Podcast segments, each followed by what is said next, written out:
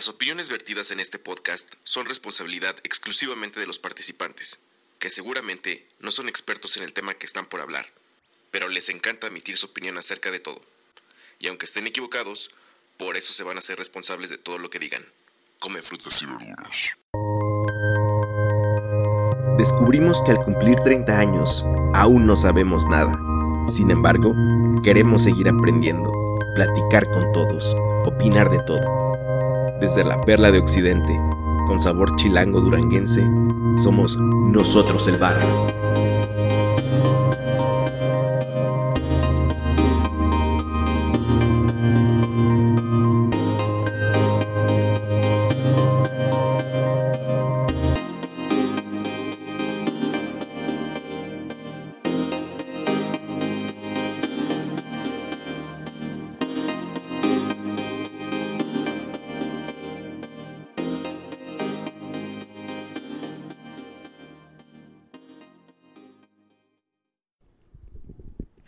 Gente del barrio, bienvenidos a un episodio más de este su podcast, este proyecto llamado Nosotros, coma el barrio, o a veces lo conocen como NEB, NEB.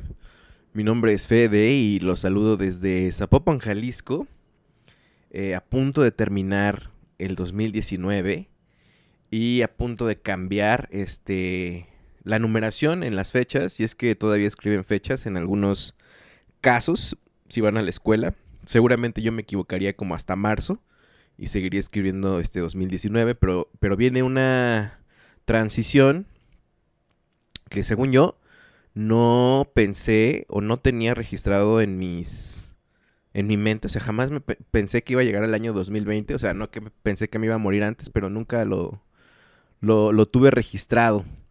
Y está chido, está chido. Espero que este año estén empezándolo bien. Es el primer episodio que sale, digo, lo estamos grabando a finales del 2019, pero este lo están escuchando a principios del 20 y eh, esperamos, a nombre de la señora productora y mío, que este año sea bueno y que les vaya chido en todo lo que hagan. En este episodio em, estoy desde los estudios de nosotros el barrio Entertainment Network con un invitado eh, muy especial. Eh, fue mi alumno. Estamos hablando que aproximadamente hace cuatro años, posiblemente, cuatro y medio, no sé. Em, eh, disfrutaba mucho darle clases de literatura. Bueno, no nada más a él, ¿verdad? A todo el, a todo el grupo. Y pues está aquí de visita en la ciudad teníamos que grabar esto. Creo que tiene buena conversación. Es el buen Rafita y quiero, quiero darle este micrófono pues para que se presente, diga quién es, este, si quiere dar su arroba y qué haces aquí en Guadalajara, Rafita. Eh, hola, ¿qué tal? Eh, yo soy Rafael Fernández. Actualmente tengo aproximadamente 22 años de edad. Eh, me dedico patino, patino como hobby y estudio antropología social en la Ciudad de México, en la Universidad Autónoma Metropolitana. ¿Y qué hago aquí en la ciudad? Pues vine a concursar, a hacer una especie de... de una especie como de, de, edición así express en cinco días con un equipo, se podría decir a nivel nacional, puesto que en el equipo somos un chico de la Ciudad de México, un chico de Mexicali, un chico de Coahuila y un chico de Guadalajara. Entonces, pues sí, a eso vengo a la ciudad, a, patinar y a grabar. De acuerdo al perfil que acabas de decir, eh, ¿sí usas desodorante? Ah, te creas. Antropólogo, patinador de la UAM. Este, no te creas, Rafa. La verdad es que respeto mucho a Rafa desde que éramos eh, maestro-alumno, creo yo que el, grupo de, de, Rafa, cuando estabas, debo confesar que es momento de las confesiones de maestro-alumno. Debo confesar que sentía que eran muy adultos, ¿sabes? O sea, hablo de que también yo tenía... Cuatro años menos. Cuatro años menos, o hasta menos, yo creo que eran hace como cinco. Tenía yo creo que unos 26 años. Y realmente yo veía, a- o sea, los veía muy maduros, pues, no que adultos, pero yo, yo sabía que no podía llegar y, hey, chavos, ¿qué onda? Vamos a recortar, este, o sea, no podía ser ese tipo de maestro, ¿sabes? Sabía que había una conversión. Eso por lo menos yo, yo tenía esa sensación, aparte pues de que era un morro dándole clases a ustedes. Eh, recuerdo que la primera lectura que, que tuvimos fue la de Macario, una lectura del Llano en Llamas, y estuvo chido. ¿Tú tienes algún recuerdo de, de- de las clases de literatura? Se vale decir que no, la neta. No, la neta no. O sea, no, o sea, para nada. Para nada. Tengo vagos recuerdos de la preparatoria y ninguno que tenga que ver con el salón de clases. Al menos con clases así específicas, no, para nada. De hecho, confesión de alumno a maestro, ni me acordaba qué clases me habías dado. Así. Literatura B. Que vaya sorpresa. No recuerdo haber tomado literatura en la prepa. Pero no, yo siento que éramos unos morros todavía. yo de pronto, o sea, sí, pero yo sí, como que en retrospectiva digo, ver, neta, ¿qué hacíamos en ese momento? No, no, no sé, o sea, como en- ahora yo no me veo, recuerdo mucho, con mucha nostalgia, de hecho, muchísima nostalgia, eh, que muchos del, salón nos dedicamos a gritar cosas en la clase. O sea, de un, no, no tanto como que le mentaras la madre al del otro lado del salón, pero sí le decías como algo como insignificante, pero daba demasiada risa. Entonces ahora ya que estoy en, la universidad, ya no se puede hacer eso y es como, cha, o sea, yo quisiera gritar lo que fuera a mi compañero del otro lado, pero el profesor, doctor emérito, o, eh, lo que sea, se enoja o te dice como, oye, puedes guardar silencio, estamos en clases, es una universidad, es como, güey, diviértanse un poco. Entonces, eso se extraña mucho de la prepa, mucho, mucho, mucho, mucho. O sea, como esta ligereza que existía de decir, güey, no pasa nada, es como un trabajo final. No importa, es de un día antes, pero si en la universidad se te ocurre hacer un trabajo final un día antes, es la peor idea que tienes. Porque una, lo vas a hacer horrible, dos, la vas a pasar increíblemente mal, y tres, seguro repruebas, entonces te vas a esforzar a lo güey y vas a reprobar. Entonces, creo que sí, es toda una situación ahí bien rara.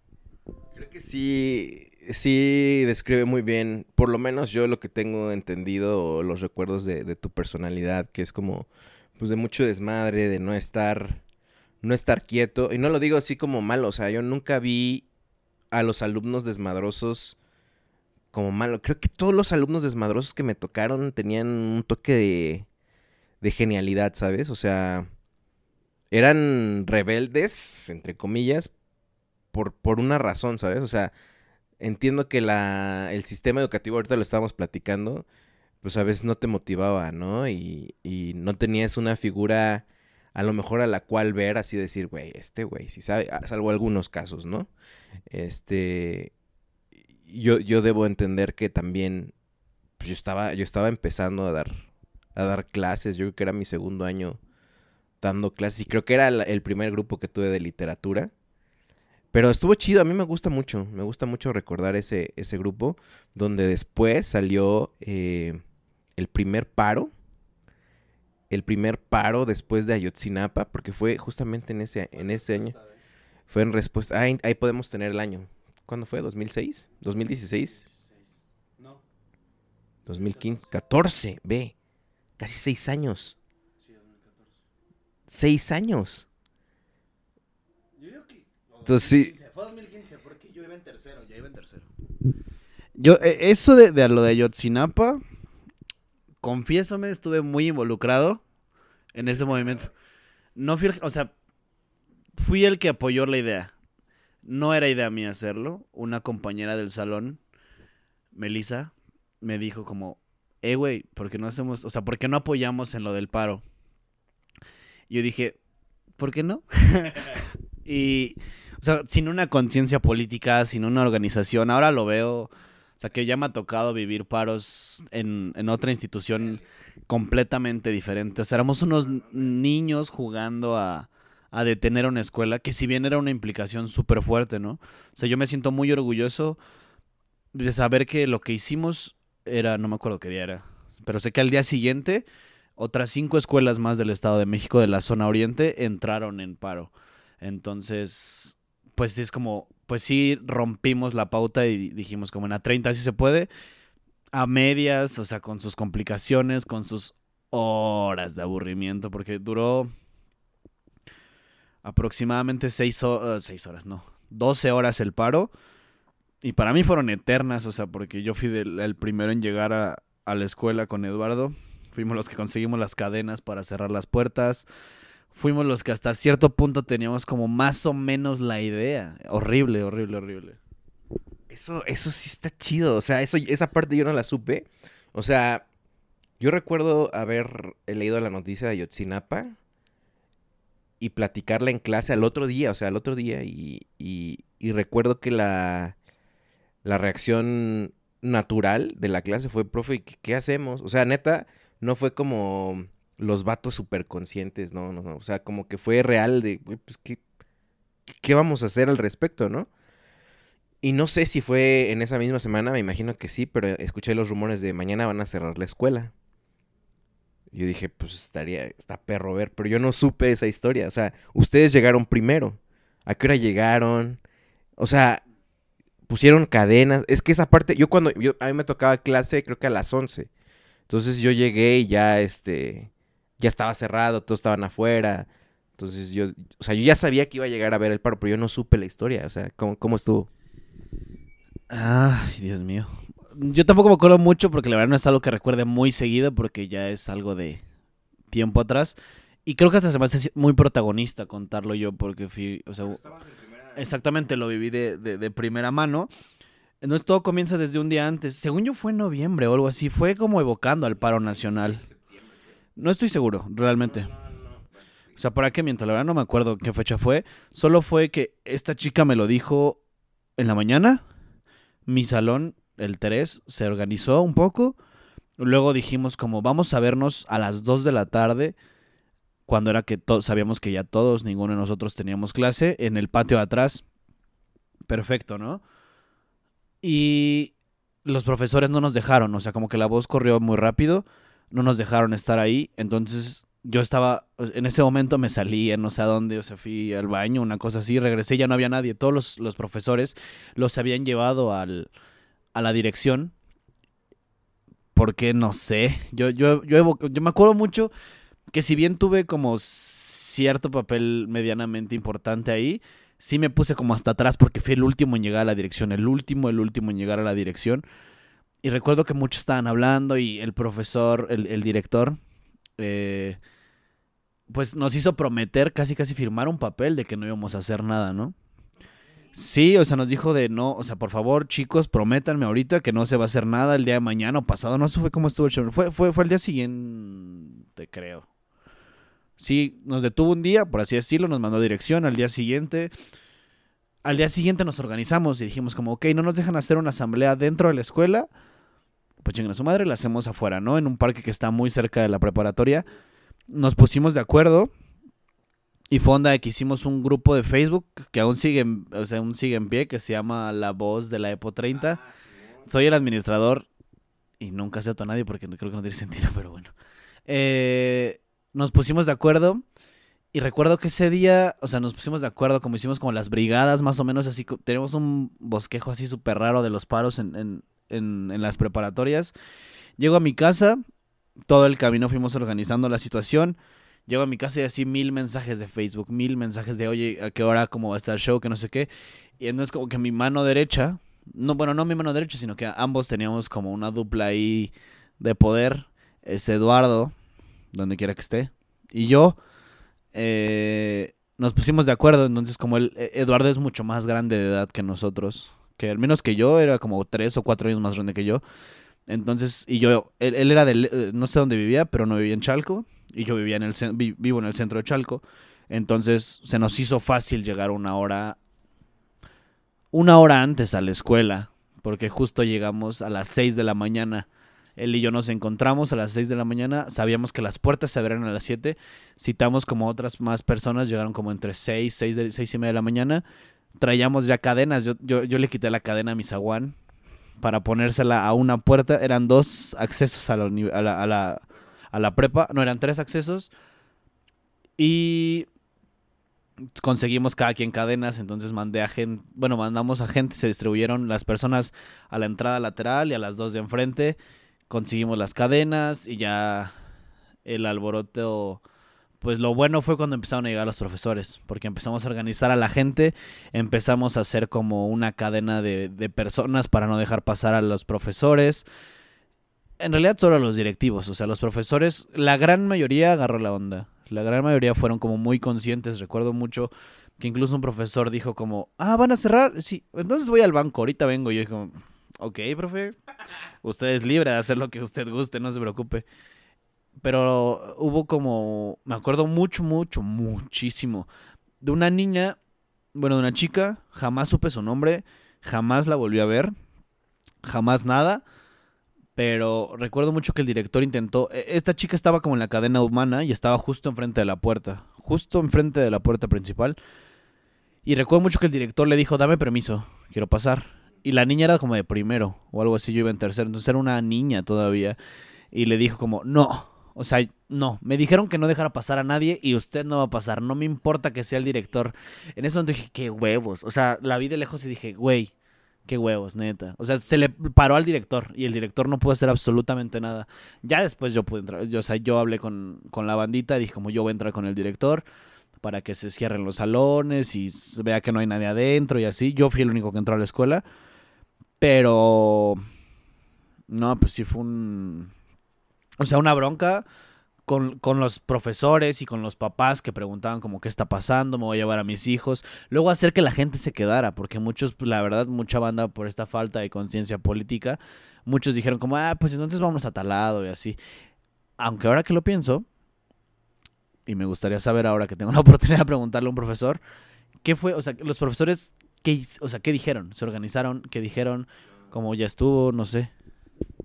Como fue un movimiento que nació de ustedes, eh, por lo menos yo no recibí, o sea, yo, yo pensé que como yo di la clase, yo pensé que habían sido parte de mi salón los que habían empezado la revuelta, que era tercero uno. Este, no, y, bueno, X. O sea, pero me sentí un poco culpable, ¿sabes? O sea, siendo honesto, y, y lo puedo confesar aquí, yo iba, yo dije, güey, a lo mejor me van a correr.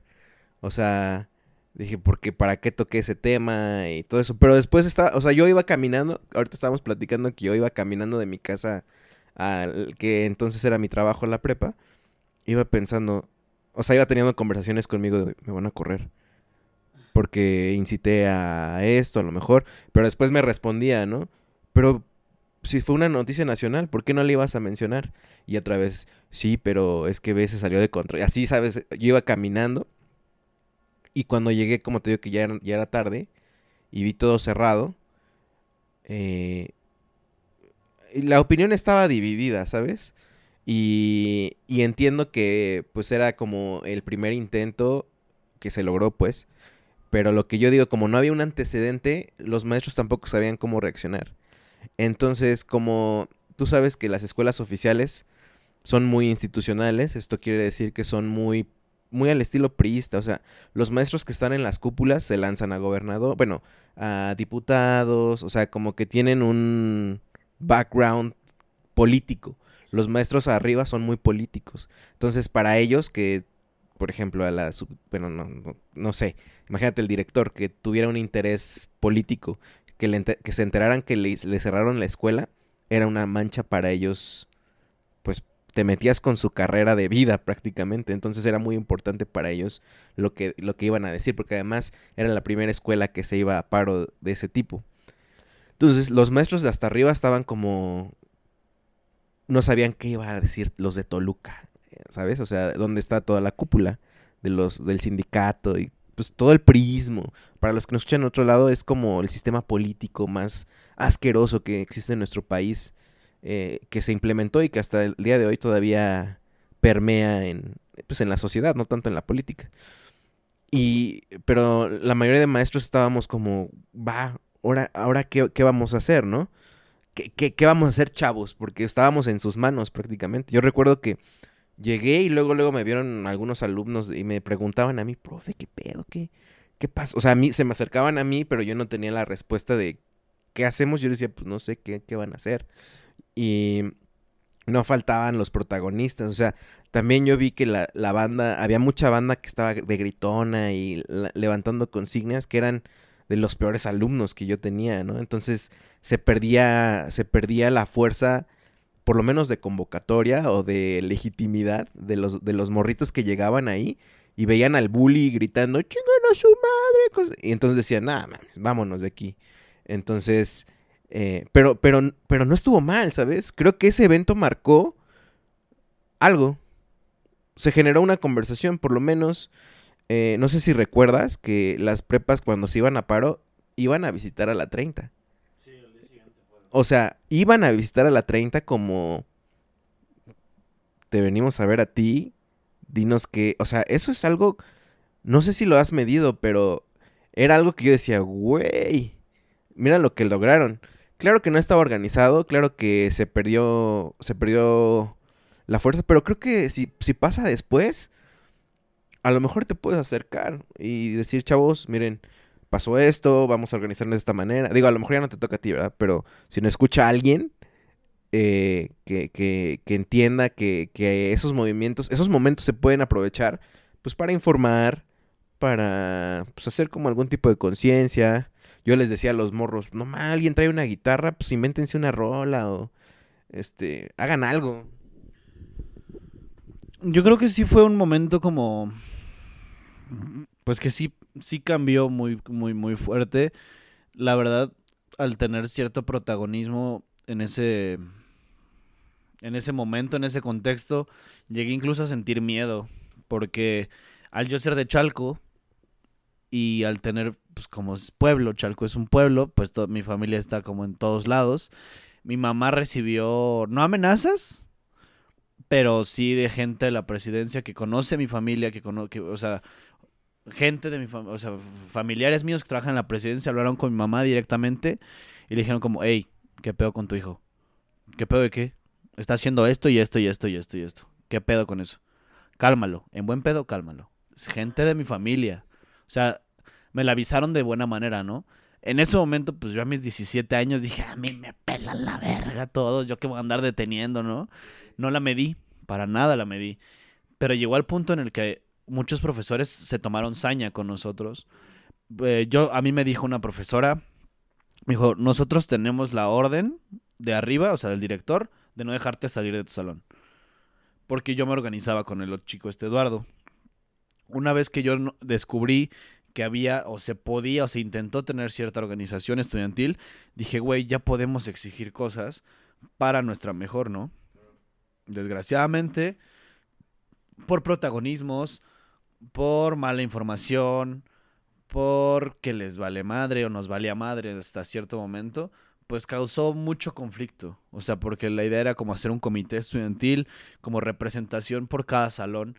El problema aquí fue que las pautas para escoger al, al- al representante, pues fue como él porque él es cool, ¿sabes? Como eh, que manden al chico del salón que sea de primero siete porque es guapo, ¿sabes? Y, y manden a la chica del segundo cinco porque es súper lista. Es como, dude, no, o sea, no, no, no, o sea, no, yo también, o sea, yo, yo no quedé como representante de mi salón, quedó otro chico. Y yo en el momento dije, güey, ¿por qué no soy yo, no? O sea, si yo estoy haciendo todo este pedo, ¿por qué yo no soy? Pero dije como, hey, no seas protagonista, o sea, si lo escogieron la banda es por algo y se le llama democracia. Entonces, tú no tienes nada que hacer ahí, ¿no? Y te das cuenta que desde morros, o sea, fue una pequeña muestra de cómo la sociedad elige a sus gobernantes. O sea, pero fuera de eso, yo te vi más líder a ti, o sea, yo te recuerdo todavía más a ti en ese movimiento que cualquier otro, o sea, yo no recuerdo a nadie más. Y no te lo digo porque, o sea, estés acá, o sea, realmente sí te recuerdo a ti como moviendo a la gente, ¿no? Eh, o viendo qué, qué rollo, el, el- movimiento y, y todo eso. Y estuvo chido. Pero bueno, ese es como que el background de Rafa. Que yo conozco. Vaya, yo creo que ha hecho miles de cosas. Después le, soy, soy gran fan de sus Insta Stories. Este. De la variedad musical que manejas en tus stories. Como él platicó, es este. pues le da mucho al scooter y me da mucho gusto que ahorita andes en un inicio de patrocinio con marcas por hacer lo que te late y pues patinar en nuestro en nuestro pueblo que si bien pues no es bonito, de repente sí dices, pues qué chido, o sea, yo a mí, me hubiera, gustado disfrutar las calles de Chalco por lo menos para hacer algo como tú lo estás haciendo, ahí está, está, está bueno. Pero cuando hablamos, este, Rafa y yo, de que iba a venir y hay que grabar aquí algo en la casa, digo, en los estudios, este, hablábamos de un tema y proponía él hablar de este cambio de la adolescencia a, la adultez. Em, ¿Cuántos años nos llevamos? ¿Tienes que cuántos? 22. Nos llevamos casi 9 años, más bien 9, casi 10 años. Prácticamente veíamos las mismas caricaturas, podría decir. Entonces, eh, no está tan, tan distanciada posiblemente nuestra condición de vida, además de que pues tenemos casi, casi un mismo, pues a lo mejor tenemos mismas referencias, lugares, personas, este, no sé, pero, ¿qué, ¿qué te ha parecido crecer? De ese Rafa de 17 años al Rafa de 22 años, ahora todo tatuado, este, con la mata larga, que en ese entonces creo que también la, empezabas a dejar. Este, ¿cómo ha cambiado ese Rafa? No, pues, no, si pudiera regresar cinco añitos así a hablar con el Rafa de hace cinco años, seguramente le pondría un zape y le diría como de shit's happen, ¿sabes? O sea, como todo lo que te está pasando es una basura a comparación de lo que te puede pasar después.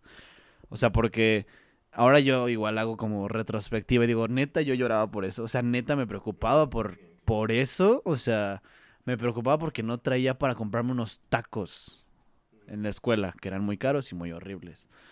Y ahora digo, güey, me preocupo por no tener para mi pasaje. O sea, sí es... He caído en conciencia gracias a muchas personas, gracias a muchas situaciones, más a personas que por situaciones, pero sí es como un... ¿Qué tranza, no? O sea, es como sentarte de un putazo, así de que te sientas y dices, fuck it, ¿no? Y de todas maneras, estás, estoy más bien en el limbo ahorita de que ni soy un adolescente, pero tampoco soy un adultote, ¿sabes? O sea, tampoco tengo una chamba fija, tampoco me preocupo por pagar mi renta, tampoco me preocupo por, güey, es que mis hijos, o, lo que sea, por pagar el gas, la luz. O sea, sigo viviendo dentro de ciertas comodidades de un adolescente, pero con, con situaciones que no existenciales, claro que no, pero que sí ya te empiezas a preocupar como, ¿qué pedo con el varo? ¿Qué pedo con mi vida? O sea, ¿qué pedo con, con quién estoy? O sea, ya te empiezas a cuestionar eh, amistades por completo. O sea, un contexto entero que dices, yo no quiero eso. O sea, yo no quiero una persona que reproduzca tal discurso cerca de mí. ¿Por qué? Por lo que sea, ¿no? O sea, que te hace perder. A mí me ha hecho perder al menos amistades así de años, años, años. Años así, de 15 años de amistad y tengo 22. Entonces imagínate cuántos años tenía mi amistad yo tenía seis años con, y entonces dije como, yo no quiero una persona así en mi vida porque vas cayendo en conciencia y te vas forjando una idea. No eres inamovible ni nada por el estilo, ¿no?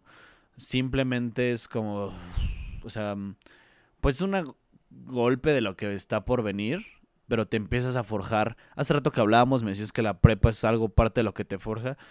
Y no sé, yo creo que solo es como las basecitas, pero muy, muy desdibujado. Porque, al menos en mi caso, no se lavan los demás en casita que nos estén escuchando.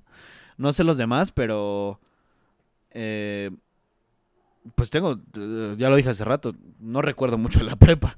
Entonces ahora siento que todo lo que me está pasando de los últimos quizá 19 años para acá, o sea, bueno, más bien de, los de mis 19 acá, que son 3 años, creo que me han hecho entender muchas más cosas, me han hecho ver todavía más cosas y me han hecho dejar de pensar que hay muchas cosas por sentado. O sea, que la comodidad de decir, ay, es que ya salí de la prepa, voy a mi casa a comer y luego me salgo a patinar o a rascarme las bolas o a irme a donde fuera, se te acaba de pronto, es como, ay, güey, o sea, me tengo que salir de mi casa. O sea, tengo que ir a la escuela o tengo que ir a chambear porque hay mucha gente que ya trabaja. Tengo que ir a, la escuela, regresar. Si puedo, como. Y si no, tengo que buscar mi tiempo, o sea, y empezar a prepararte porque no es como que digas, ay, güey, voy a llegar a mi casa y no voy a hacer absolutamente nada.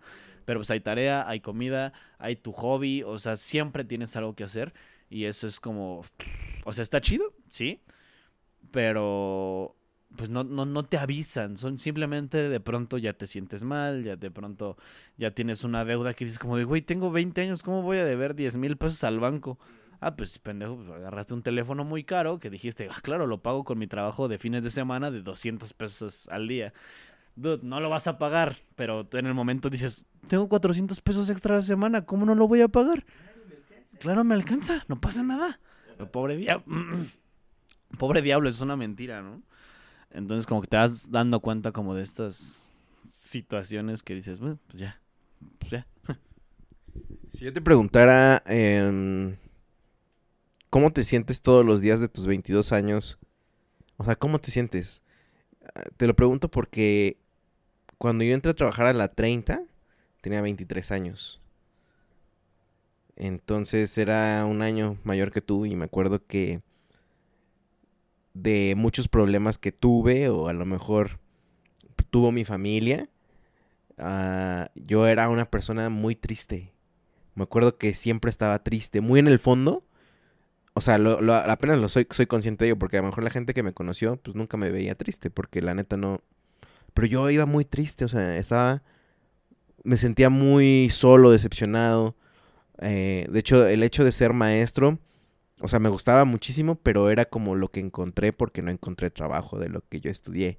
Y eso me causaba una pena grande porque mis papás se habían esforzado, yo me había esforzado por sacar una carrera que pues pensé que me iba a dar de comer más, pero pues no, o sea, es comunicación, digo, Este, pero era una era una persona a lo mejor muy insegura también. De hecho, eh, dar clases, no sabes cómo me sudaban las manos antes de dar clases. O sea, era como, ahí voy, ahí voy, ahí voy. Pero afortunadamente me salía, o sea, como que nadaba, pues. O sea, es como aventarte al mar y de repente dices, güey, estoy nadando, ¿qué estoy haciendo? ¿Cómo te sientes tú todos los días? O sea, ¿cuál... Me, me interesa mucho preguntarle a alguien de esa edad. Ay, Dios mío. o sea, yo lo repito sin problemas dos veces al día. Se lo repito a la gente y desgraciadamente me lo tengo que repetir a mí mucho, muy seguido, como hay días buenos y hay días malos. De pronto hay más malos que buenos, ¿no? Pero no es culpa a veces de uno. Digo que, que cuando vas creciendo, van, va, va, van brotando como estas inseguridades, este, ah, güey, eso es la ansiedad. Órale, o sea, a los 18 años, 17 años no te dan ataques de ansiedad, no te pones así que te sudas, que tienes ganas de rascarte, que te duele el pecho, que te tienes como, ay, güey, ¿qué voy a hacer? O sea, como, como que tengo entre ganas de ir al baño, pero también tengo ganas de echarme a correr, pero también no quiero moverme de aquí porque aquí estoy bien y sé que si doy un paso por allá, me, algo me va a pasar. Entonces, de pronto dices, ah, claro, esa es la ansiedad. Y de pronto hay días en los que despiertas y dices como, ¿qué diablos hago aquí? O sea y son, o sea, son pequeñas regresiones, a menos en mi caso, ¿no? Que estoy bien, como, hoy desperté cool, ¿no? Hoy es una mañana linda, me desperté a buena hora, no tengo sueño, dejaron el baño prendido, traigo dinero suficiente para ir a la escuela y poder comer rico. Y en el camino al a, a la escuela, escuchas una, la canción, ¿sabes? O sea, escuchas la canción que te da para abajo. Y dices como, fuck it, dude. O sea, iba bien. O sea, mi día iba excelentemente bien. Me encontré cinco pesos en mi pantalón, ¿sabes? Pero escuchas la canción y dices, ya, o sea, ya fue todo el día. O sea, y desgraciadamente tu cabeza así, o sea, no sé si es mi caso, que estoy casi seguro que no soy el único que, que, pasa por eso, que, que, está chido, chido, chido, chido, chido, chido, chido, chido, vas para abajo. Y de pronto es como que se te olvida, mente ocupada, corazón contento y sigues, ¿no? Sigues bien, sigues bien, sigues bien. Pero creo que esta es mucho eso, o sea, como son las pequeñas cosas, como estoy chido, pero mi mamá eh, se peleó con mi papá, en caso de que sus papás sean juntos, ¿no? o estoy bien, pero me peleé con mi novia, me peleé con mi novio. O sea, creo que esta como que son cosas muy pequeñas, las que te pues, las que te tumban, las que te chingan, pues, o sea, que después atrás hay como todo un contexto que explica el por qué te sientes así, ¿no? Pero no es como que en este momento te sientas triste, porque, o sea, yo no me siento triste, pero de pronto hay noches muy largas, ¿sabes? Como que el insomnio de pronto me pega y me pega bien. Entonces, no me siento mal, no me siento triste, pero hay situaciones muy pequeñas que me hacen pensar en, o sea, me hacen pensar en mí, me hacen sentir de pronto así como, oh Dios, ¿qué estoy haciendo? O sea, pues te cuestionas y cuestionarte siempre viene de la mano con hacerte, con sentirte mal o sentirte increíblemente bien, pero luego si te sientes increíblemente bien, te preguntas por qué me siento tan bien. Hay que cuestionarme eso. ¿Sabes? Es horrible, es horrible pasar por todo esto. Algo está mal porque me siento bien. Ajá, exacto. Ah, ¿Por qué? Porque, porque toda mi semana ha ido bien. O sea, algo tiene que mal, tiene que pasar mal. O sea, necesito que me atropellen o algo así porque todo va increíblemente bien, ¿no? Y empiezas a dudar y te digo, son esas pequeñas cosas que te pasan, la canción, el nombre, lo que sea, eh, que dices como, ah, ya, sí, esto era, ¿sabes? Como ya me siento mal ahora sí, perfecto. ¿Tú consideras que eres mejor persona ahora? ¿O crees que te has mantenido o eres, eres una basura ante la sociedad? ¿Cómo te sientes tú con respecto de ti? y de hace, por supuesto, del morro de 17 años? Ese tipo de preguntas son las que te tumban. este tipo de preguntas eh, son las que uno se hace de pronto en el camión, así en la ruta de Chalco Zaragoza. Esas preguntas son las de puta madre, otra vez, ¿no? Eh, no sé si sea una mejor persona o una peor, pero de que me he cuestionado muchas acciones mías, eso sí. O sea, me he cuestionado y me he intentado, no, no deconstruido así, como soy todo un deconstruido del género y de lo que es fuera, sino que me he cuestionado muchas, muchas situaciones y creo que siempre del cuestionamiento conlleva algo mejor.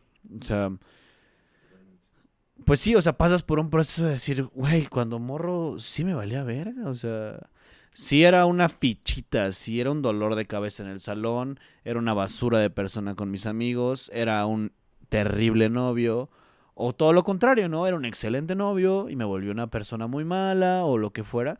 No sé, en este caso, o sea, como hablando de hace cinco años que salí, bueno, estuve en la prepa, como por segundo, no sé si soy una mejor o una peor persona, pero definitivamente soy una persona que se cuestiona ya muchas cosas. O sea, que ya no es que sea consciente de mi realidad y que entienda todo mi contexto y que pueda hablar eh, en general de, de, de, todo en lo que me desenvuelvo, pero estoy 100% seguro que soy una persona que se lo pregunta, o sea, que dice como, esto está bien, esto está mal, o qué es lo que pienso al respecto.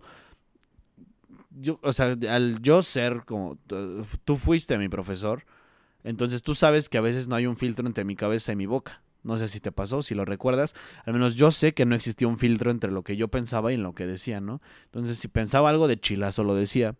Y ahora ya antes de decirlo, ya es como, ay, no, espérate.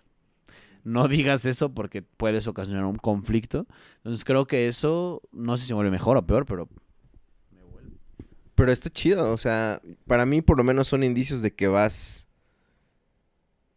Vas queriendo por lo menos. Eh, tener una mejor versión tuya. Ya ni siquiera, no sé si para la sociedad, pero el hecho de que te cuestiones sí me habla de, pues de que estás consciente, o sea, no, no de que entiendas, sino de que eres un ser pensante que, como tú dices, o sea, a veces me callo pues para no generar algo y eso ya habla de cierta conciencia. O sea, pues porque antes te valía si herías a alguien, ¿no? A lo mejor ahora tienes una repercusión que a lo mejor ya te importa. Y eso está chido. Creo que eso sí, eso sí se va notando con la edad, fíjate. Uno va creciendo y uno va a veces aprendiéndose a callar. Yo era muy vocal. Yo era hablaba mucho y escribía mucho y me sentía muy me sentía muy intelectual, muy inteligente y creí que, que, que sabía muchas cosas pero conforme voy creciendo, siempre descubro que no sé nada. O sea, no sé nada. Ahora que soy papá, no sé nada. O sea, me descubrí otra vez indefenso, me descubrí otra vez así de, no manches, ¿cómo le voy a hacer para mantener una familia? Este, quiero ser un buen papá. Y te, estábamos hablando antes de, de grabar que ahora quiero, quiero que haya un mundo mejor, pues para mi hija, ¿no? Y, y quién va a generar ese mundo mejor, pues yo sé que muchos, pero por lo menos yo quiero que ella viva en una casa donde la quieran un montón, donde se sienta chido llegar y que diga, no ma, está mi papá, o sea, o está mi mamá y aquí me siento seguro, es mi lugar feliz.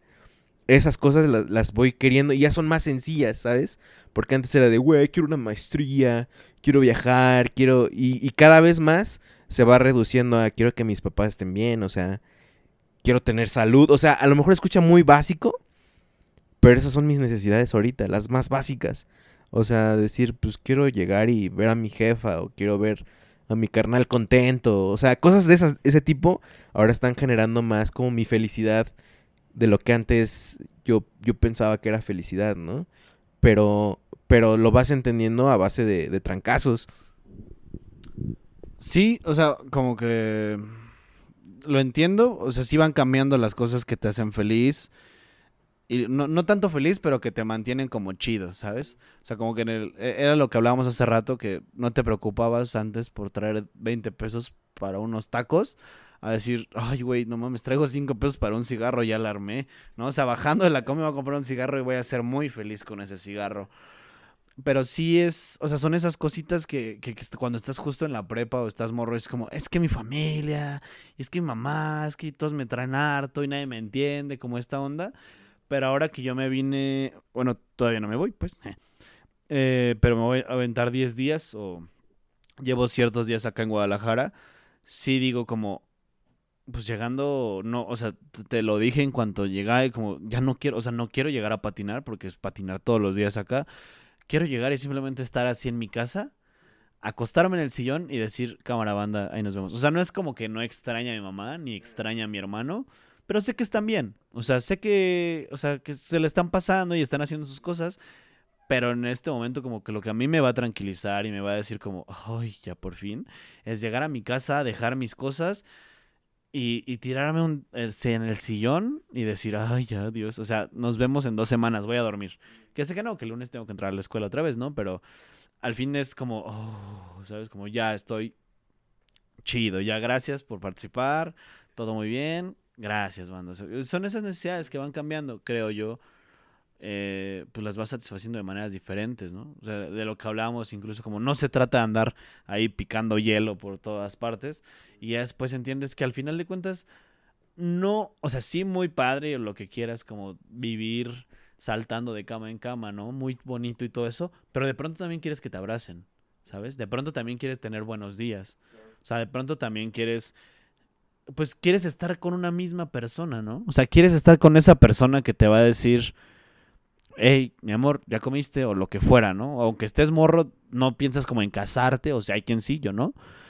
Pero de pronto lo quieres y es como, güey, ¿por qué? O sea, neta, ¿por qué? ¿Por qué durante tanto tiempo supuse que si estaba con una morra diferente cada semana era felicidad? Ahora tus, o sea, igual puede cambiar, o sea, puede ser al revés, ¿no? La persona que antes era de una sola persona, ahora ahora es como pues, es feliz en muchos departamentos y es bonito y está bien, o sea, pero uno va encontrando sus cosas y dices como, güey, o sea, no es como que diga yo, quiero tener una familia, quiero tener un hogar así establecido, pero de pronto es como, ay, estaría lindo vivir con alguien, ¿no? Pero pues, o sea, son al fin de cuentas como cosas a largo plazo, creo yo pero pues te mantienen hasta cierto punto estable con una guía hacia cierto nivel. Ajá, sí, o sea, no es como que digas, quiero, quiero terminar la licenciatura en antropología para poder tener un departamento y decirle a mi novia, ven a vivir conmigo, o a mi pareja, o lo que fuera en el momento.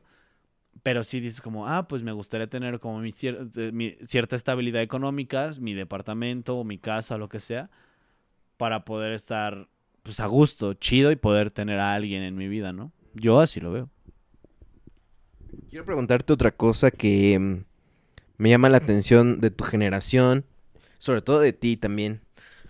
eh, hablo de tu generación porque es una generación que le ha tocado que se le caigan, que se destruyan todas las instituciones, llámese partidos políticos, iglesia, roles del mismo género, este, o sea, como muchos paradigmas se han caído, no hay una verdad absoluta, etcétera. Pero quiero preguntarte si alguna vez tú tuviste alguna creencia, ¿tú crees en algo? ¿Crees en crees en Dios, crees en, crees en algo, o sea, ¿cómo concibes, eres espiritual? Me interesa saber cómo es alguien de 22 años como tú en ese aspecto. Eh, no, es que creo que ahí uno se vuelve convenenciero.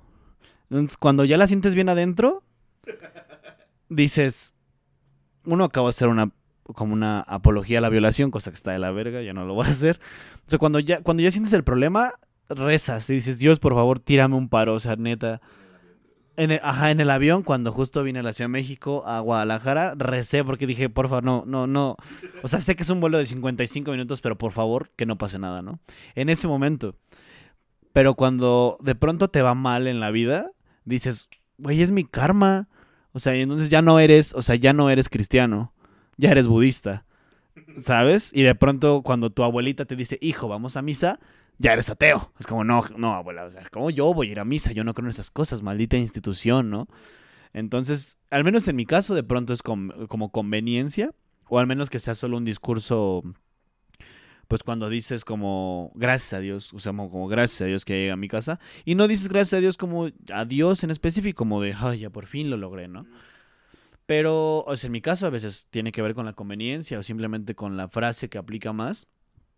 Pero yo sí considero que hay algo más que nosotros. No, no me gusta ponerle nombre, ni fecha, ni color, ni, ni nada. Pero sí considero que hay algo más arriba que nosotros. Por, o sea, yo soy, en teoría, bueno, no en teoría, en la práctica se supone que soy católico. O sea, tengo mi primera comunión, mi confirmación, mi bautizo, mi familia es católica practicante. Pero dentro de la misma, o sea, como de esta institución familiar, no todos la practican. Entonces, como que todos van a misa en el, en el, ¿cómo se llama? Bueno, en el aniversario de la muerte de mi abuelo, ¿no? Pero yo no voy porque diga, es que voy a darle gracias a Dios por tener a mi abuelo entre sus brazos. Sino que voy porque digo, güey, mi abuelo creía en eso. Mi abuela cree en eso. Mi mamá cree en eso. Pues no pasa nada si voy yo. O sea, literalmente solo voy a ir a estar sentado y parado una hora. O sea, no pasa nada. No es como que entre a la iglesia y me empiece a quemar, ¿sabes? Entonces, como que de pronto, como que todos hacen, como que todas las, las, creencias y religiones hacen sentido para ti en momentos específicos. Como cuando llegas a, tu, a la casa de tu amigo y sus papás están peleando y están regañando a tu amigo en el mismo momento y sientes esa vibra así súper densa y dices como, ay, qué mala vibra. Y la vibra es algo así completamente ateo.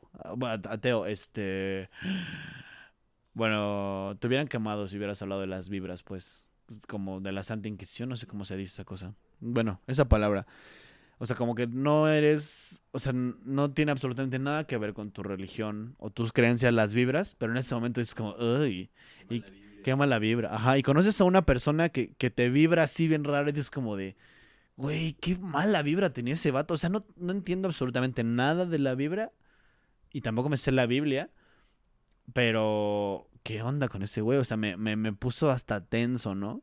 Entonces, creo que te van haciendo sentido las religiones o las creencias dependiendo tu contexto. Bueno, al menos en mi caso sí es, ¿no?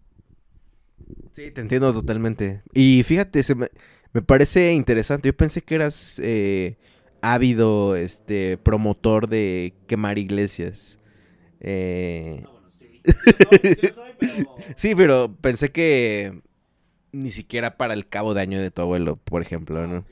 Pero está chido, está chido, o sea, me interesaba saber eso. Yo crecí en un contexto muy espiritual religioso y mucho de mi, comportamiento hasta los 27 años fue muy enfocado en eso, ¿sabes? O sea, y desde los 27 para ahora, que estoy decidiendo por mi cuenta, entrecomillado, me siento muy diferente, me siento muy, este, ¿cómo se le puede decir? Liberado. aun cuando siento que las bases que me dio todo eso están chidas, o sea, me gusta. Lo, como tú dices, lo, lo que de repente... Ajá. O sea, como te- la- en la turbulencia, si, te conectas, ¿no? Así como, hola Dios, soy yo de nuevo. Sí, sí, sí. Eh, pero, pero está chido. ¿Tú tienes alguna pregunta hacia un adulto de 31 años? Ah, ok, esa sí está buena. Eh, yo, o sea, justo cuando te conocí, pues aún eras un, o sea, un chico, un adulto adolescente igual que yo. O sea, biológicamente igual y no, ¿no? Pero siempre, o sea, justo esto que me decías de, es que no, no te puedo describir lo que es tener un hijo, pero, o sea, hasta cierto momento yo me pregunto, o sea, más bien te preguntaría como, dices sí, un mundo mejor, ok, y eso es, completamente comprensible, nadie quiere que su hijo viva en Mordor, ¿sabes? Pero es, o, Chalco, o, o sí, o sea, gracias mamá, caí en Chalco, ¿qué le puedo hacer? Está, no está tan mal como aparente. Sí está mal, pero no tanto. Eh, o sea, pero ¿qué es lo que, o sea, a tus 31 años de edad dices como, sí quiero hacer un mundo mejor, pero ¿de qué manera? O sea, no vas a quemar iglesias, a final de cuentas, porque es una institución instaurada que no vas a lograr. Quizá eso tiene mucho que ver con lo que estudié, que le bajé un poco al activismo, no por agachón, ni por bajarle a mi desmadre, ni porque me haya vuelto uno más del sistema que al fin de cuentas lo somos, pero entendí que las instituciones van más allá de una cosa física. O sea, más bien la familia es una institución, al final de cuentas. Pero eso ya es un pedo más teórico, ¿no? Entonces entendí que no. Sí tiene repercusiones, obviamente, bastante positivas para el movimiento. eh, rayar monumentos, es- yo estoy completamente a favor de eso. Es, me parece, se, se ven hermosos los, monu- los monumentos grafiteados. Sí tiene una repercusión porque tiene una, eh, una exposición mayor y obviamente se va a exponer de una manera mucho más grande si quemas la catedral de la Ciudad de México o la iglesia de Chalco, pero al fin de cuentas no tumbas la institución, siempre hay alguien más ahí, ¿no? Pero eh, tú, o sea, tú a tus 31 años dices como yo y mi esposa, la señora productora, tengo entendido, ¿qué, qué se supone que se busca para que tu hija diga, o sea, est- estoy cool. O sea, más allá de una bonita familia y decir como, ah, mis papás están juntos, que ahora es súper raro eso. eh, o sea, decir como, ¿qué, qué, qué, qué- dices como, o qué buscas hacer para decir como, mi hija va a crecer en un, un estado también que está culero, que es Jalisco. O sea, tampoco venden piña los de Jalisco, pero... Pero, o sea, ¿qué buscas? O sea, ¿qué, qué es lo que entiendes tú por decir como hacer un mundo mejor? Es una muy buena pregunta porque es un discurso muy fácil. O sea, cuando dices, ¿qué quieres para tu hijo? Un mundo mejor. Pero cuando realmente te preguntan, ¿qué es un mundo mejor? O sea, ¿a qué te refieres? Yo por lo menos quiero que se preocupe, y, creo que en- entiendo de ahí, que se preocupe por el prójimo, ¿sabes? Eh, estaba platicando con mi esposa, con la señora productora, de que qué vamos a hacer si nos vamos a alocar comprándole juguetes. Porque ahorita yo veo que me pide algo, o sea, veo que me pide porque no me pide, o sea, pero si está cerca de una pelotita, se la quiero dar, ¿no? Así, "Ay, ten. Entonces no voy a, no sé qué va, va a pasar de mí cuando me pida cosas. Papá, ¿me, compras esto? Seguramente mi corazón va a decir, sí, a huevo, ten, todo. Digo, en dentro de mis posibilidades. Pero le digo, ¿qué vamos a hacer con tanto si, si un día se nos aloca y yo quiero, o sea, quiero enseñarle que, por ejemplo, me pida un juguete, ¿no? Oye, papá, quiero este juguete. Le quiero comprar nuevos juguetes una vez que ella salga y, y vea quién no tiene un juguete y le diga, "Ten, te regalo este que ya no lo ocupo. Y entonces ya le quiero comprar uno nuevo, ¿no? O para mí es muy importante, no sé, decirle, oye hija, este, hoy vamos a hacer 10 sándwiches y vamos a semáforos. Eh, vamos a, pues vamos a darle a la banda de comer. O sea, eso para mí ha sido muy importante. No digo que lo haga siempre, pero me gusta cuando lo hago. Y siento que, pues a lo mejor no cambias el mundo, pero que, que lo hagas empático con el otro, creo que le va a dar más lazos para, pues para por lo menos aliarse con gente y hacer algo bueno, a, a- que sea solamente, si, si la educas en un sistema religioso o algo así, te pone muchas trabas. Es como si tú no crees en lo mismo que yo, entonces ya no puedo ser, ya no podemos platicar prácticamente. Pero si yo digo, güey, pues tú también tienes hambre como yo, eres un ser humano, entonces podemos platicar. O sea, creo que puedes abrir el diálogo siendo muy empático con, con nosotros, ¿no? O sea, que no haya un pedo con el tema de sexualidad, que no haya un pedo con el tema de pues con lo que todo con lo que ahorita hay un pedo, o sea, con todo prácticamente, o sea, pero es porque no nos entendemos, no nos escuchamos, todos queremos tener la razón, entonces se vuelve un desastre, o sea, todo el mundo quiere hablar, pero no todo el mundo se quiere detener a escuchar lo que los otros están diciendo, entonces la empatía para mí, aunque sea utópico, es lo que le quiero dejar como un mundo mejor. Porque pues está, yo no puedo cambiar empresas, no puedo cambiar el desastre que ya se viene ecológico. Pero pues por lo menos que, vea a su, a su prójimo y diga, "Güey, tiene frío, le voy a dar un suéter que a mí me sobra. O sea, eso para mí va a ser fundamental para ella. Ya que ella, digo, lo quiera practicar o no, ya es su bronca, pero eso para mí va a ser importantísimo. Yo creo que sí. O sea, qué chido, pues. Porque no digo que a mí nunca me hayan educado de una manera empática. Pero posiblemente tu hija escuchará esto en muchos años y dirá, ese güey tiene toda la razón del mundo. O sea, yo. Eh, pero sí es algo a desarrollar muy personal. O sea, sí es algo que te inculcan, pero de- eh, desarrollar una empatía emocional al menos, o sea, es un proceso por el que yo estoy pasando en este momento y es súper complicado entender que tus acciones repercuten tanto física como emocionalmente en los demás, ¿no? Porque si voy y yo le pego a mi hermano, o sea, literalmente le pego en su hombro y le digo como, eh, güey, y le pego, pues sí, le va a doler y va a decir como, oye, no me pegues, ¿no? O me lo va a regresar y ahí va a quedar. Pero si le digo, eres una basura, güey. O sea, mi mamá no te quiere en la casa. O esto es broma, no se lo digo nunca a mi hermano. No hablamos mucho. No, no, no hablamos mucho en realidad, pero sí repercute y no te das cuenta de esas situaciones, ¿no? O sea, decirle, incluso con tus amigos, aunque digas como, ay, güey, es mi amigo, aguanta vara, ¿no? Es mi mejor amiga, no pasa nada si un día la ignoro. O sea, no pasa nada si le digo, ay, sí, güey, tú, eres fea, ¿no? Pues no, güey, o sea, porque sí repercute. Porque si bien tú eres una persona fuerte y eres una persona desapegada, que dices como, ajá, no hay problema, güey, díganme lo que quieran, yo sé lo que soy, yo sé lo que hago, pues desgraciadamente o afortunadamente, bueno, creo que afortunadamente no estamos solos acá, ¿no? Entonces es bien importante decir, güey, sí hay más gente, o sea, sí importa un chingo lo que yo hago. No porque yo diga, "Ah, yo soy súper importante y lo que yo hago afecta al mundo entero. No, no, no. Sino que hablo de que lo que tú haces afecta a tu mamá. Para bien o para mal. O sea, si viene a acabar la carrera, pues va a ser algo completamente para mí, porque mi mamá afortunadamente tiene el doctorado y ella ni le quita ni le pone. De hecho, le quita que yo tenga una carrera porque ella paga mi carrera. Entonces, ella ni le va a quitar ni le va a poner porque no la van a hacer menos ni más porque su hijo no acabó la universidad, ¿sabes? Pero no creo que para ella estaría chido ciertas situaciones que yo le dijera como, hey jefa, voy al tambo. Y no voy al tambo por una cosa injusta, porque me chingué un güey. Por culero. O sea, no por venganza.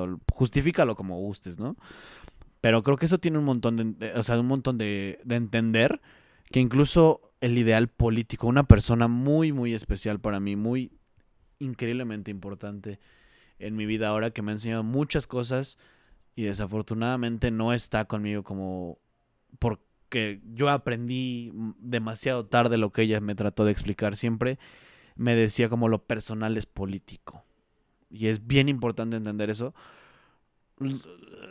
A veces rosa la radicalidad de esa frase, pero de pronto es como, fuck it, dude, tiene toda la razón del mundo.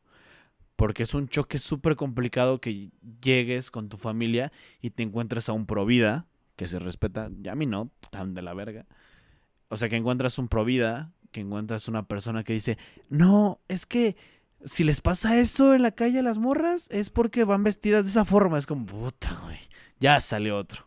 ¿Sabes? Es súper complicado entender que no importa que sea familia, no importa que sean tus mejores amigos, no importa que sea tu mamá incluso, pero lo personal es político. Si a ti manejan un discurso que tú no, o sea, que tú no pichas ahí, pues lo mejor es decir gracias, nada más. O sea, y no, pues sí, tratar de hacerlos entender, pero tampoco es, es cuestión de uno hacer que entiendan que los chilangos no todo lo comen en pan, ¿no? O sea, sí lo comemos en pan, sí, no lo voy a negar, pero no es por gusto, es más por hambre. O sea, si tienes solo sopa en tu casa, decir, güey, me llevo una sopita y no va a dar hambre. O sea, me va a dar hambre, mejor una torta de sopa. ¿Sabes? Es necesidad, o sea, es oferta y demanda, nada más. O sea, es entender esa parte. O sea, yo creo que es bien importante explicar y entender que lo que hacemos tiene una repercusión, mm, o sea, sí emocional, física, no lo había pensado hasta ahora, sino que también política, porque lo personal es político. O sea, obviamente esto es una que te da para horas de hablar y explicar, o sea, la política no es el PAN y el PRI, ¿sabes? Sino son otras situaciones mucho más complejas y lo personal tampoco es como lo que vive dentro de la casa, sino que lo personal es estar eh, en la calle, o sea, lo que ves, lo que haces, lo que piensas y lo que sientes, a lo que te dedicas incluso, ¿no? Hasta el Facebook, aunque sea una red pública, una red para la bandita, pues de pronto encuentras publicaciones como de banda haciendo burla por lo de este canto chileno de, de, la, del violador eres tú, ¿no? Entonces lo encuentras y dices como, güey, yo patino con ese cabrón. O sea, no, no me gusta estar así. O encuentras a alguien que está a favor de, lo, de, la, de, la, de la legalización de la marihuana. Y tú dices, para mí no está chido.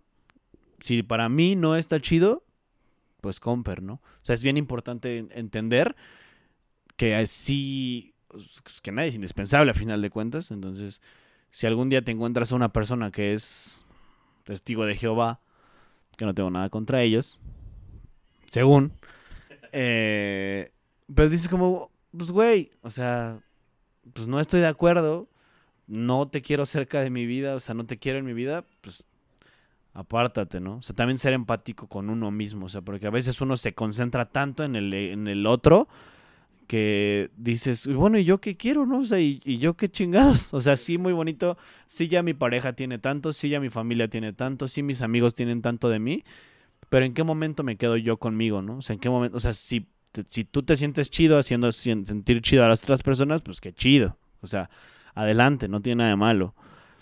Pero si tú de pronto dices, güey, yo también quiero para mí, ¿o no? O sea, no todo es para allá. O sea, no, no todo es tanto económico como sentimental, sino que yo también quiero esto, ¿no? O sea, a veces en la intimidad es súper complicado expresarle a tu pareja, oye, ¿sabes qué? La neta, a mí sí me laten las patas, güey. O sea, me gusta ver patas, a ver tus patas, patas, ¿sabes? Eh, y es como, pues yo también, a mí también me gusta eso. A mí también pues, me gusta, no sé, güey, que me unten chocolate en la cara y me lo lamen. Lo que sea, ¿no? No me estoy exponiendo, claro, no me estoy exponiendo.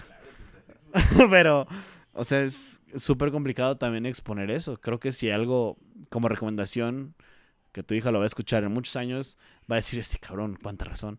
Pero repito, y ella también va a decir, ah, ya lo repitió, pero bueno. Pues es eso, o sea que también uno tiene que poner sus pautas. Si hay empatía y un chingo se necesita, pero también uno tiene que poner sus pautas de, ¿sabes qué? Yo quiero esto, esto y esto y esto. Y si no estás de acuerdo, bye. Estoy seguro que lo va a hacer, o sea, porque en tanto que yo se lo enseñe va a ser como... Ah, es un rollo de mi papá. Entonces, mientras más se lo enseñe yo, más cuestionado va a ser. Y más... Em, más a su manera de entenderlo seguramente va a actuar. Pero por lo menos yo quiero dejarle eso. O sea, que sea mi legado, ¿sabes? O sea, eso para mí me, interesa mucho que, que, ella lo, lo, haga por lo menos de pequeña. Te digo, si al final ella decide crecer y pues, hacer otra cosa, está perfecto. Y como te digo, o sea, no, no, no hablo de que ella sea amiga de todos.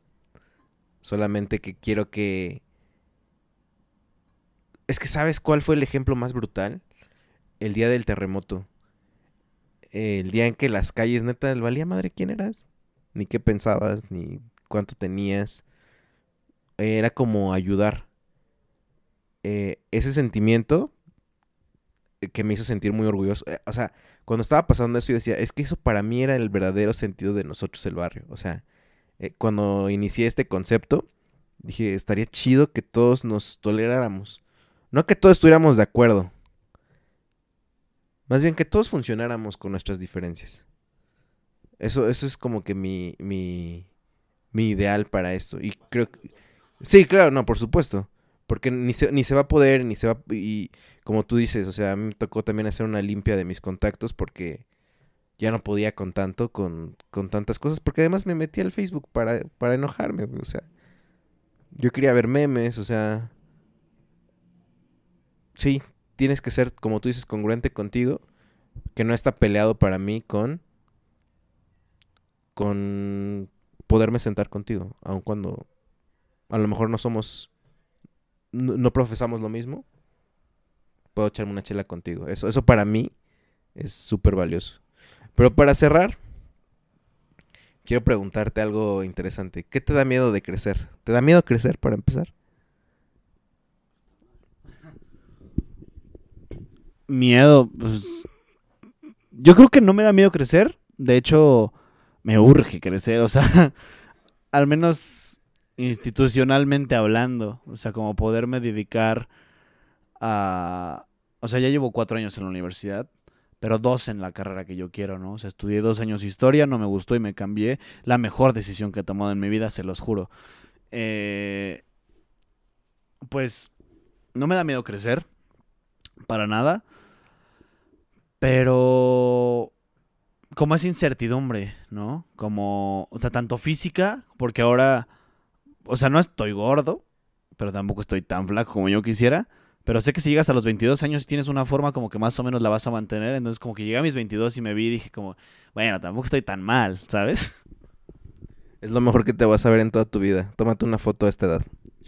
Después de ella estás... la- Bueno, yo no quería pensar en eso, gracias. Hablando de los miedos. No, no, pues es eso, o sea, como, como que vas transformándote, ¿no? A fin de cuentas, a esta edad, sí siento yo al menos una transformación de mi cara de niño. O sea, de que apenas vi una foto mía en la prepa, me veía re bonito. O sea, pero me veía bonito. O sea, era como, ay, qué niño tan bonito ese, ¿no? Tenía como yo, como 15, 16 años por ahí así.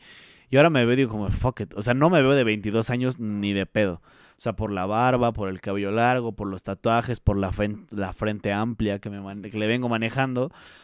O sea, pero te vas transformando al fin de cuentas. O sea, físicamente dices como, ajá, güey, o sea, o sea, si así me voy a quedar, mira, no hay tanta bronca, ¿eh? O sea, sí, sí me, sí me tira un paro, ¿no? Ajá, sí me decía que sí, o sea, sí me echaba un hueso. Sí soy una cana al aire bastante respetable, pero pues institucionalmente, o sea, educa o sea, en cuestión de educación, en cuestión de trabajo, pues no, no, en realidad nunca me he puesto a pensar como, bueno, terminando qué voy a hacer. No me, no me quiero ir por la fácil de, no fácil, pero pues sí es una opción que mucha gente está tomando de decir, ah, güey, ya quiero este, estudiar la maestría para vivir del CONACYT durante dos años, ¿no? No es mi caso. Sí quiero crecer eh, educativamente, eh, académicamente, perdón, o sea, bastante, o sea, como quiero llegar a tener el doctorado, pero todo a su tiempo, ¿no? O sea, me da miedo más la incertidumbre del qué voy a hacer llegando a la Ciudad de México. O sea, como esto que vine a concursar, en lo inmediato, me da muchísimo más miedo lo inmediato porque yo sé que en un año, pues posiblemente vuelva a estar en Guadalajara, posiblemente esté en otro lado, igual y ya me morí, igual y no, igual y ya me casé, no lo sé, o sea, espero que no, pero... ¿Te da miedo morir? Sí. ¿Por qué? No, pues, o sea, yo sí, yo sí, o sea, yo sí mamo la muerte, o sea, no, o sea, yo sí me da un miedo mamón morir, mamón, o sea, la última vez que yo pensé así detenidamente en eso, recuerdo perfectamente bien que yo estaba, o sea, estaba en una relación, estaba bien en diferentes aspectos, acá había acabado de llegar de trabajar, o sea, traía dinero en mi bolsa, al día siguiente estaba chido, o sea, como, ah, mañana voy a patinar en la mañana y en la tarde voy a salir. Ah, bonito, mi, o sea, bonito. Ajá, como cool, ¿no? Yo estaba acostado perfectamente, o sea, literalmente tenía una coca con un popote en mi mano, porque ni siquiera era para levantar la cabeza porque estaba acostado, ¿no? Entonces no sé qué, vi en Facebook, como estas pequeñas regresiones que hablabas un rato de que te hacían sentir mal, que pensé en la muerte, o sea, en que tarde que temprano voy a morir. Y me acuerdo perfectamente que dejé mi cabeza caer así a la cama bien. O sea, así como me desguancé todo y dije, verga, güey, o sea, no me quiero morir.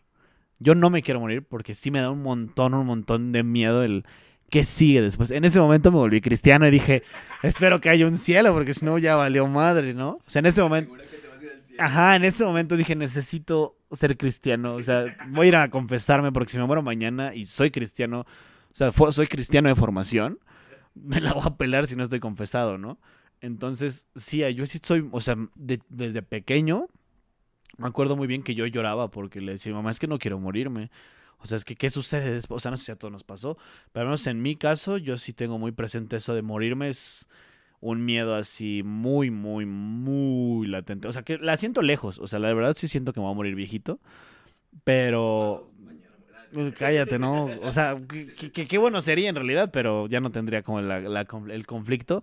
Pero siento que es un conflicto que se verá acrecentando en mi cabeza. O sea, yo sí soy muy de, de morirme. O sea, de, no de morirme, pero de que me da miedo morir. Por ejemplo, pero tú, ¿qué pasaría si... Ahorita tu hija es muy pequeña no se va a acordar de ti si te mueres el día de mañana. O sea, sí le va a decir como tu papá fue Federico Yescas. Y hasta ahí, pero no va a recordar cosas en específico, ¿no? Pero ¿qué pasa si dentro de 10 años... Sí, no, 13 años, que ya es una niña, pues más o menos que entiende qué situación. Tú te murieras dentro de 13 años. O sea, ¿no te da miedo eso dejar a tu hija? Bueno, debo decirte, si no has escuchado Nosotros el Barrio, este, casi las dos temporadas anteriores se llamó Nosotros los miedos de Fede, ¿no? O sea, y el miedo más latente es la muerte. Tengo mm, ataques de pánico.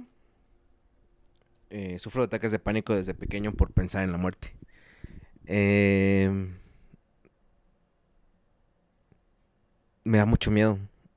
Eh, ahora que está mi hija, más que miedo es chin. Tengo que alcanzar a, a cubrirla, por lo menos económicamente. Tengo que pasar a... Como que empiezo a hacer eso, ¿no? Y ahora me estoy cuidando, así de que chin. No puedo ser tan estúpido de irme, por ejemplo, al, a Tepito a comprar una cosa que yo quiero, ¿no? O sea, por, por decirlo como si fuera a dañar mi, mi integridad. O sea, me cuido más, pero sí, sí me da mucho miedo. Me, sigue siendo un tema pendiente, sin embargo, este año particularmente, eh, solamente dije, ¿sabes qué? Pues si me muero, ¿qué? Pues, o sea, es que si te mueres, te mueres, bro. No sé si me, o sea, es que puede parecer, es que puede parecer como MC dinero, el dinero es dinero, pero es que si te mueres ya no tienes nada que hacer. Si te mueres, te mueres, o sea, ya no hay mucho que, hacer, te lo digo. Eh, en, el tema del avión es, es donde siempre piensas eso, o sea, vas a decir, no mames, que no, que no pase nada, que no pase, pero ¿y si va a pasar? Dime qué vas a hacer si el avión se va cayendo. O sea, ¿qué te toca hacer? ¿Eres el piloto acaso? Eres, este, no eres nadie, o sea, ya, ya valiste, ¿sabes? O sea, es, es, es, es, esa es la, esa es la, la idea más clara que tuve este año en cuando llegas a Las Vegas, este año tuve la oportunidad de ir a Las Vegas, eh, como está en medio del desierto tienes mucha turbulencia. Ya le platiqué esto muchas veces, pero se lo estoy contando a Rafa. Entonces tocó, nunca me habían tocado esas turbulencias, donde en real dejas el asiento. Entonces dije, güey, qué... O sea, imagínate mi miedo a la muerte, los ataques de pánico y la turbulencia. O sea, todo se me juntó en ese avión y dije, no mames. O sea, estaba a punto de gritar. Pero ahí entendí donde dije, o sea, realmente, ¿qué control tienes tú de tu muerte? Que cuando te toca, te toca. Está, muy perro eso. O sea, solamente le entendí que si me voy a morir, pues ya no hay nada que hacer. Para allá vamos todos. A lo que yo voy es que, pues cuando te toca, te toca. Y me da mucho miedo hablar de esto. Sí, pues sí. O sea, un amigo, un conocido, me dijo alguna vez, así en una plática de que estábamos en un pasillo de la escuela, no sé qué, qué chingados estábamos hablando, me dijo, güey, la muerte es para los que se quedan. Y desde ahí fue como, ah, ah, como el meme este de, de, de Barney cuando prueba la cerveza por primera vez. Cuando escuché eso dije como de, fuck, que tiene toda la razón del mundo este cabrón. O sea, digo, si yo me muero ahorita, ¿a quién dejo? A mi hermano y a mi mamá. Pero mi hermano tiene 17 años y mi mamá ya tiene su vida. O sea, no... Solo es una habitación más, ¿sabes? La que se va a quedar libre.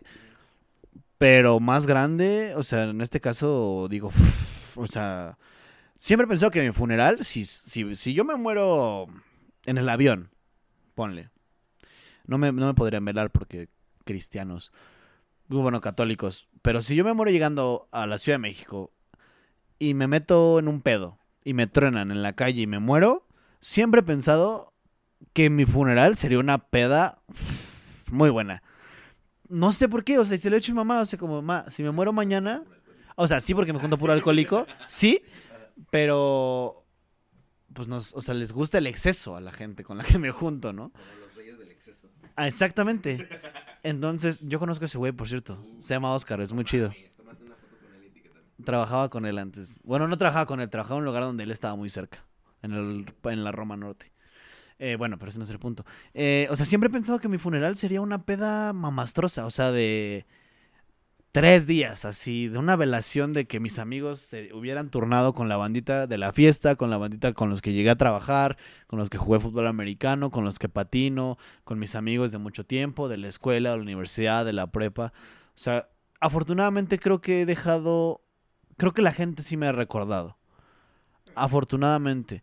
La neta, yo me he encontrado banda de la prepa que me dice como, oye, yo iba contigo en la prepa. Y yo como, ok, gracias. Yo ni idea de quién seas tú. Pero gracias, ciudadano promedio, ¿sabes? O sea, o sea, creo que he, he dejado bastante, no bastante, pero sí he dejado, pero me han recordado, me, me recuerdan, no, o sea, no bastante digo, pero saben que existe un Rafael Fernández, que es de Chalco, que es un desmadre. Bueno, no, no me considero un desmadre, pero saben que existo, saben que hice algo, saben que, pues que dije una tontería en la clase, ¿no? A final de cuentas, que, que, que lo que sea, que, que ando en un patín del diablo. O sea, por eso creo que mi muerte sería, al menos en este momento, no sería algo para recordar. O sea, sí, y obviamente yo no la viviría, porque es muerto, pero creo que sería algo que la banda no es que disfrutaría, pero se la pasaría bien. O sea, sí, me imagino a varias Marías Magdalenas llorando de mis amigos y amigas dentro de, pero... O sea, creo que estaría chido. O sea, no, no quiero que pase, ¿no? O sea, no quiero que tengan esa peda mis amigos para nada. Aclaro. Pero creo que en este momento si pasa sería algo pues, chido. Y ahora estás considerando que eso pase, pero también va a haber banda que diga, nah, yo no voy a ir. Ah, claro. Y entonces puede ponerse en un momento, este, bastante interesante, pero qué, qué curioso que compartamos eso en diferentes momentos de la vida. El miedo a la muerte, eh, que es algo brutal. Digo, hay gente que no lo tiene muy resuelto, ¿no? Lo tiene... Admiro mucho a la gente que dice, no, pues si me muero aquí, pues ya, güey. Eh, está muy perro pensar así. Digo, sin ese miedo, pues. Porque pues también, como te digo, si, si va a pasar, pues ya. Qué fuerte, Rafita. Qué fuerte este cerrar con el tema de la muerte. Pero es parte de la vida. Eso también hay que entenderlo. Ah, no sé, ¿quieres dejarnos tu arroba para que te sigan?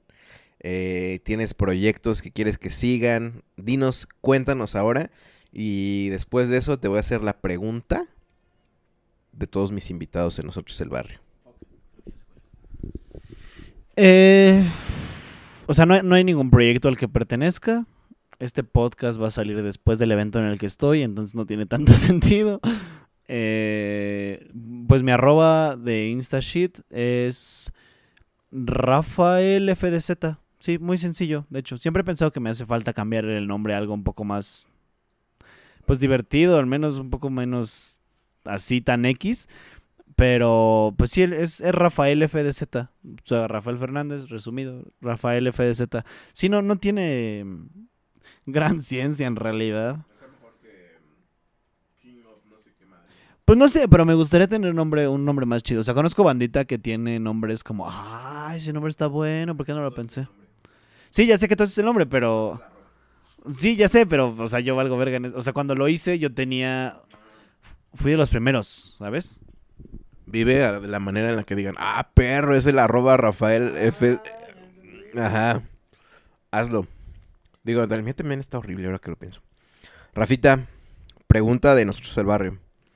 ¿Cómo se va a llamar este episodio?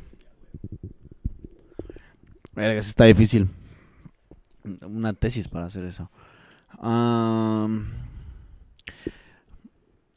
¿Cómo se llama este eh? Odisea. Como la Odisea, pero no, no lo descubro como la, la Odisea del joven adulto. Ándale, esa me gusta. Ah, so- soy bueno. La Odisea del joven adulto.